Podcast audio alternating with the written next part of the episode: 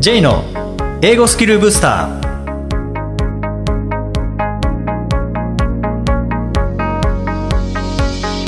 こんにちは J こと早川浩二ですこんにちは、アシスタントのあきです。この番組は旅行や仕事で英語を使えるようになりたい方、TOEIC などの資格試験の勉強をしている方、英語学習へのモチベーションを高めたい方にスキルアップのコツをお伝えしていく番組です。J さん、今回もよろしくお願いします。よろしくお願いします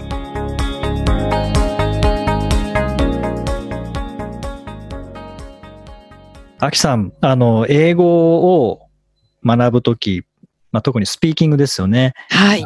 生きた英語をこう自分の中に取り取り込んでこう口になじませるにはどんなことをしたらいいとかってありますかああ、どうなんでしょうね。やっぱり自分が覚えたいとか使いたいって思ったフレーズをうん。何回も口に出して、で、実際にネイティブと話すときに使ってみるっていうことを繰り返すしかないかなって思ってるんですけどま、あそうですよね。使ってみるっていうのが一番のいいいいやり方ですよね。 そうですね。で、まあ前にもあのインタビューさせていただいた河合良平さんはい。がよくおっしゃる言葉に、まあ、英語は必要以上にうまくならないっていう言葉が、まあ、あるんですけど、もうそれを初めて聞いた時もまさにその通りだなと思って、まあ、英語ってやっぱり上達していくとどっかで上達止まるんですよね。はい。でなんで止まるかっていうと、もう自分が必要なレベルに達したからだと思ったんですよね。うんまさに英語って必要以上にはうまくならないんだなっていうふうに思ったんですけど、じゃあ、その必要っていういうのは一体何だろうって思って、さらにこう自分で考えていく中で、まあ、上達させるために必要なものっていうのが、まあ、あるなと。はい。で、まあ、あの、かきくけこに合わせて、えー見たんですけども、まあ、かが環境ですよね。はい。で、きが基準、うんくが工夫、けが計画、こが行動なんですけど、まあ環境がなかったら上達させようがないので、はいだか。ら基準がなかったらどこまで伸ばしたいっていうのがないので、なんかなんとなくなってしまう。で、工夫がなかったとしたら、えー応用が効かなくなってしまうとか、あと学び方の工夫ですよね。それから計画、これ学習継続していく中で、やっぱり計画がえーないと忘れてしまったりするので、はで、い最後は、まあ、行動を実際に使ってみないと、えー使えるようにならないっていうところで、まあ、上達の書きくけこって言ったり、書きくけこ、かっこ悪いので、まあ、5K っていう。 5K。かっこいいですいいね。ものが思い浮かばないんですけどね。はい。で、まあ、その中で、なんか生きた英語を口になじませるトレーニングって何かなって思った時に、僕はあの、シャドーイングがおすすめだなって思ったんですよね。はい。で、シャドーイングっていうのは耳に入ってきた英語をそのまま口から出していくうんうんの、で、まあ、シャドウ、影ですよね。えー影のように追いかけていくので、まあ、シャドーイングっていうので、まあ、トレーニングいろいろありますけどね、例えばリピーティングだったら英文流して止めて同じように言うっていうリピーティング。はい。えーそれからオーバーラッピングっていう、まあ、音声流しっぱなしにして、あと英文見ながらぴったり重ねて言っていくっていうオーバーラッピング。えーそれから、まあ、シャドーイングっていう、後からついていくシャドーイング。で、僕は結構今、このシャドーイングっていうのを今取り入れたりするんですけど、はい。で、これあの、テッドトークとかですね、流しながら、はいえーずっとついていくシャドーイングされああ、難しそうですね、なんか。てるんですよね。で、特にまあネイティブスピーカーの英語をシャドーイングしていくと、正しいものを口から出しているうといんう。ことになるので、はい。で、まあ、馴染んでくるかなと思ってやってるんですけど、あとスピードに慣れていくっていうのも、相当早いですか、やっぱり。あの、相当早く感じるところと、早く感じないところがあるんですよね。じゃあやっぱりこう速さの速度に、そ速度にもやっぱり強弱があるんですかね。うん。まあ、それ一つあると思うんですけど、もう一つが、自分に、自分が身についている、じ身につけている表現かどうかっていうのは大きいですよねああ、言ったことがあるかどうかとかはもいありますよね。うん、例えば、Thank you very much for coming out of a busy schedule お早だいっ。た ら、 はい。あの、多分どんなに早い英語でもついていけると思うんですけど、うんうん言ったことないものであったら、やっぱ文字読んでしまったりとか、あとは、リズムがわかんなかったりしますよなんか、あね。れってなったりするんですよね。はいはい。その中で、じゃあこの人の英語は自分が知っている表現のどれぐらいが入ってるんだろうとかっていう、なんかそういうバロメーターにもなるんですよね。たくさん詰まっちゃうってことは、自分が不慣れなこうトピックだったりとかするわけですね、じゃあ。そうですね。うん自分が使ったことない表現とか。っていうの多いときは、単語が簡単だったとしても、並べてみた単語が簡単だったとしても、スムーズに出てこなかったりしますよね。それありますね。うん、音のつながりが、こう、言ったことがないので。カラオケ練習のなんか一番最初みたいな感じですよね。ああ、ぎこちない感じですね。うん、なんかお音は合ってる。単語は合ってるけど、メロディー が違うみたいな。うん。言い慣れてないっていう。そうですね。うん。っていうのを結構やってる中で、はい。じゃあそれ使えるようになるかっていうと、まあ1回2回シャドーイングしたところで使えるようにはならないと思うんですけどね。はい。ちゃんと理解した上でこう使うっていうふうにしないと。うんうんでもなんか生きた英語を口に馴染ませるという意味では目的は達成できてるかなと思うんですよね。そうですね。それ、J さん、うんあれですか一回テッド自分で聞いてみて、で、ほぼ初見みたいな状態でや、いきなりやってみるんですかそれといきなも、りやることの方が多いですかね。ちょっといきなりじゃあ、そう追いかけて言ってみるっていう。そうですね。ああ、なんか時間ができた時とかはい。流しながら、うんうん、そうそうですね。なんか身振り手振りも真似しながらみたいな。で、わからないとことか言えなかったところはちょっと、じゃあ、一時停止かし、なんかして、こう、もう一回じっくり自分でリピート練習してからとか、そこまではやんなくって。うん、そこまではやらないですね。本当はやった方がいいんですけどね。あーなんかそれやると、多分あの、なかなか進まなくなってしまうので進まなくなりますね。とりあえず、そうですね、意味を理解しながら、シャドーイングしていって、ついていってっていう感じでやってうんますね。でもで発見が難大易度もきそうですいね。や発見多いですね。はこういう表現もあるんだとか。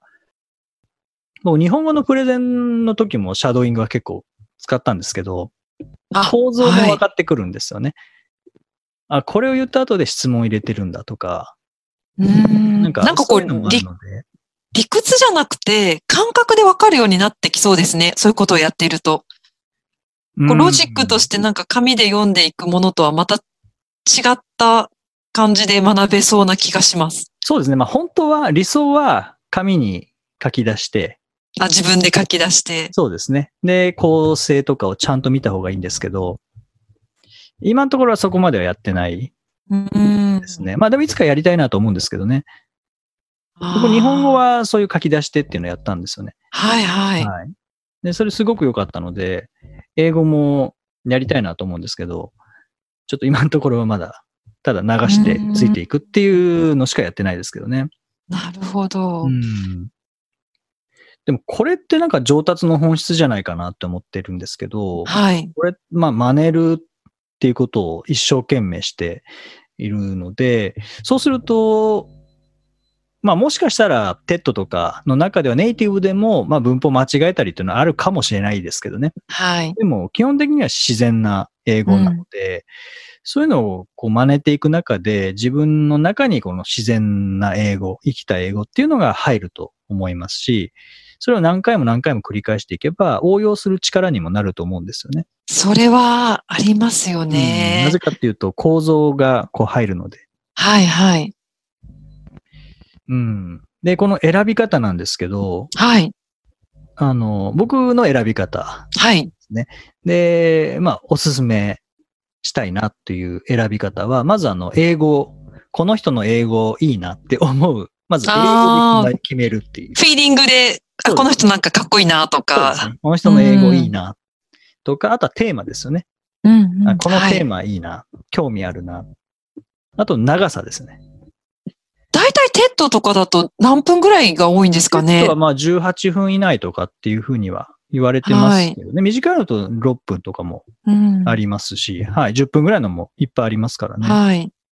僕が今やってるのは、あれな、1時間ぐらいあるやつです。テッドじゃなくて、はい。はい、あの1時間ぐらいあるスタンフォード大学のなんか講義みたいな感じのものを、相当な情報量ですね、1時間で。そうですよね。でも僕はあの、5分ぐらいしかいつもシャドウイングしないので、はいは全い。然頭には入らない ですけど、断断片的な感じなんですけどね。まあ、それでも楽しいですね。こうなんか、普段自分が使っていない言葉が出てきたりとかって、多分たくさんすると思うんですけども、あ、なんかネイティブってこうやって言うんだ、みたいな発見って多分すごいありますよあーいっぱいありねま。すね。それはいっぱいありますね。あ、これ自分はこう言わないっていう。んはいはい。簡単な単語でこんなことも表現できるんだとか、それが多分醍醐味かなって思いますね。そういうネイティブの生のその言葉を聞くっていうのは。文法上はそうですね何でも作れるじゃないですか、自分で。文法で、文法をきっちり正しければ。でも文法が正しいとかそういうことよりも、その言い方は不自然かどうかっていうのは、生のその英語聞かないとわからない部分だと思うので、そうですね。うん。そうそう文法的には正しいけど、そうは言わないっていう表現は結構ありますもんね。あります、あります。うんはい例えば、それこそ風邪をひくをプルアコールドってしたら、もうでもちょ本当に直訳ですけ ど、プルアコールドで、まあ文法的には正しいですけどね、はい。まあ、そうは言わないですからね。単純に言わないっていうことで切り捨てられるっていうそ。うですね、キャッチャーコールですからね。うん。風邪を取るって、日本語では文、日本語で考えたらきゃ風邪を取るは文法的に正しいですけど、はいはい。日本語では言わないですからね。はい。うん。なんかそういうのってやっぱりネイティブの言葉を聞いて学べることですよね。そうですね。でもなんかこう、シャドーイングとかリピートとかしていく中で気づくことっていうのも、やっぱり口に出して気づくことってたくさんありますよね。あの、私最近本当思うんですけども、その、例えばよくたくさん聞くのもすごく大事じゃないですか。でも、人って本当面白いもので、聞いてても思考が全然違うこと考えてる時ってたまにあって、 はい。あの、シャドーウィングだとすごく、えっと、能動体、能動で、能動主体的になってうんあの、自分が喋らないといけないので、絶対そういうことはないと思うんですけど、聞くだけだと、能動、ん受動体なので、意外となんかちゃんと聞いてない部分も結構あったりするので、シャドーウィングとか口を動かすってすごく、すごくいいトレーニングになりますよね。いやー、なると思いますね。はい。うん。しかもこれ無料でできるっていうのがいい ですよね。そうですね。うん。まあ、TED トークもそうですし、YouTube でもそうですからね。はい。うん。もうコンテンツは山ほどありますからね、今。そう、山ほどあるから逆に探すのが大変なんですよね。ああ、そっか。それはありますね。自分にどれが適切なのかとか考え出したら、なんかキリがないし、うんなかなか始められないかもしれないですね。そうなんですよね。まあだからこう基準をもう決めてしまう。この人の英語いいなって思った人の真似するとか、うんはいテーマはいこの中からししか選ばないとか、あと長さ。テッドも多分こう10分以内のものとか検索できたような気がするんですよね。はいはい。うん。ねそういう形でトレーニングに組み込んでみるのもいいかなと思いまいす。いと思います。あの、スティーブ・ジョブズのスピーチとかもいいですよね。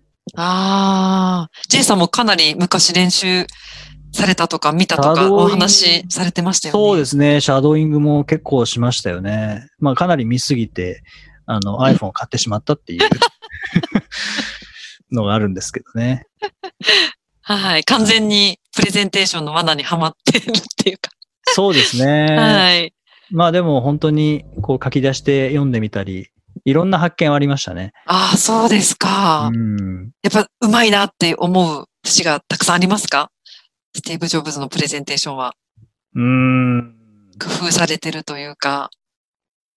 そうですね。やっぱりあの、スライドとの、スライドとストーリーの関連とか、ななんか学ぶところ本当たくさんありましたね。ああ、そうなんですか。で、スライドって少なくていいんだ、文字少なくていいんだっていうのに気づかせてああ。やったのもスティーブ・ジョブズですし、あとストーリーの入れ方とかはい。も、あの、かなり参考にさせてもらいましたね。ううー。んんまあその辺はシャドーイングとかオーバーラッピングとか、あと、シャドーイングのいいところは、はい。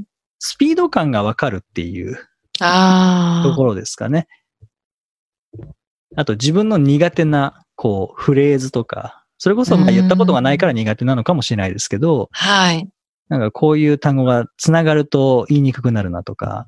っていうのが簡単な単語であっても言えないってありますからありね。ますね。そうですね。それを、やっぱりこの人の英語いいなっていうのとテーマ、長さ。で、なんでこれ大事かっていうと、やっぱ繰り返せるからですよね。うんうん。あんまり興味ないものって繰り返したくないので、はい。何回か繰り返したくなるようなものを、こう、教材として使う方が、おそらく英語学習には向いてると思いますし、はい。あとスピーキングに活かすっていう意味でもそうですね。で、繰り返せば繰り返すほど、まあ、口に馴染んできますからね。カラオはケいと。一緒で。まあ、カラオケも歌いたい歌しか歌わないですもんね。あ、それと同じですね。一緒だと思います。 はい。カラオケ好きな方は繰り返すことに慣れてるので、でこういうトレーニングって向いてますよね。ああ、そうかもしれないです。全くこううん同じようなリズムで言いたくなるっていうか。そうなんですよね。で、もう慣れ慣れてきたら本当ぴったり重ねて言うとか。で、英文があればぴったり重ねる練習とかもできますからね。はいはい。はい、オーバーラッピングって言いますけどね、オーバーラッピングの練習もできるので、はい、い、ろいろこの辺は、うん、重なると気持ちいいですよね。 そうですね、あと声も似せたりして。これもね、 あなるほど。でまあ、真似ですよね。そうですね。真似っていうのは本当に上達の本質だなっていうのは、もうつくづく思うんですけどね。はい。うんはい。まあ、ぜひ、シャドーイング、えー効果的ですので、えー挑戦してみてください。はい。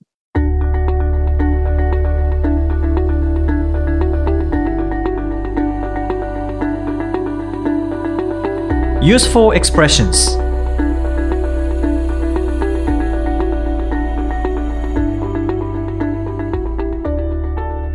続いては、ビジネスや日常で使えるお役立ち表現をご紹介いただきます。J さん、今回の表現は何でしょうか今回は Think outside the box Think outside the box、まあ、直訳すると箱の外に出て考えるっていう感じですかね。これ、実は私、この J さんからお題をいただく前は知らなかった表現で、あーはいうんでも本当これ使えそうだなって思いました。これ使え、ぜひ私使いたいなって。はい、これ思いはましたあのそうですねあのなんていうかな既成概念を離れて考えるとか、はい。まあ、箱から出るっていうことなので、まあ、いつもの考えからはこう出て考えるっていう感じはいはい。枠を外れて考えるっていうんですかね。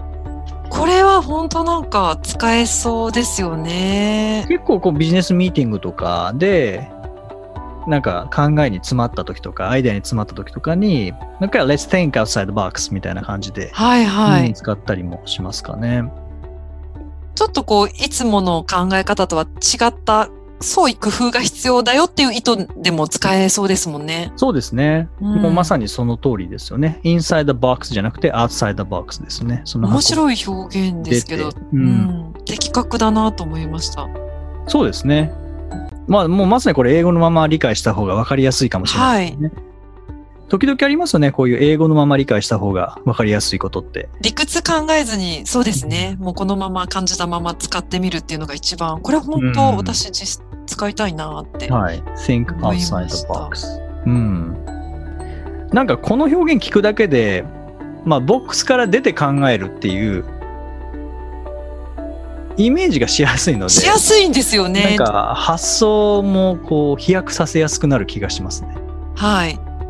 こう自分の枠組みに捉えられてたその箱の中から出てみようっていううん。すごくイメージしやすくて使いやすいなって思いますね。そうですね。なので、こう、なんかミーティングで、それこそ行き詰まった時なんかに、パッと誰かが言うと、そこからまた違う意見が、違う発想が生まれるかもしれないですよね。はい。うんはい。ぜひこの Think Outside the Box、ぜひ使う機会があれば使ってみてください。はい。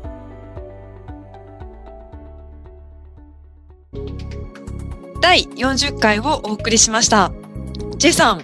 はい今週の日曜日、えー YouTube ライブですけれども。はいはい。そうですね。どうでしょう。はい。えー、まあテーマは今回の Useful Expressions にかけて Think Outside the Box というふうに、まあ、設定しましたけども、まあ、実際にこれまでやってきた中で、まあ、いろんなこう思い込みとか前にもちょっと話しましたけどね、えー思い込みが足を引っ張ってしまってるとかっていうのはあると思いますので、はい。まあ、そういうものを、まあ、一般的なものその例えば伝わらないのは間違ってるからじゃなくて、まあ、ただ単に聞こえてないからだとか、うんまあ、そういうものはいくつかありますので実際よくあるそういう思い込みっていうのをちょっと取り上げながら、まあ、それはいを壊す機会にできたらなっていうふうにえー思います。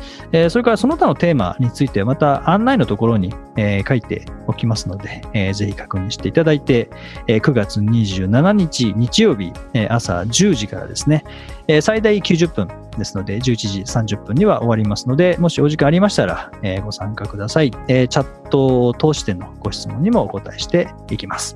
はい。はい。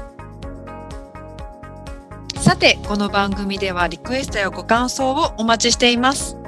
メッセージは J さんのウェブサイト、J's ブースターステーションにお問い合わせフォームがありますので、お気軽にお送りください。また、毎日配信の単語メール、ボキャブラリーブースターの購読もおすすめです。J さん、今週もありがとうございました。 Okay, thank you for joining us. See you next time.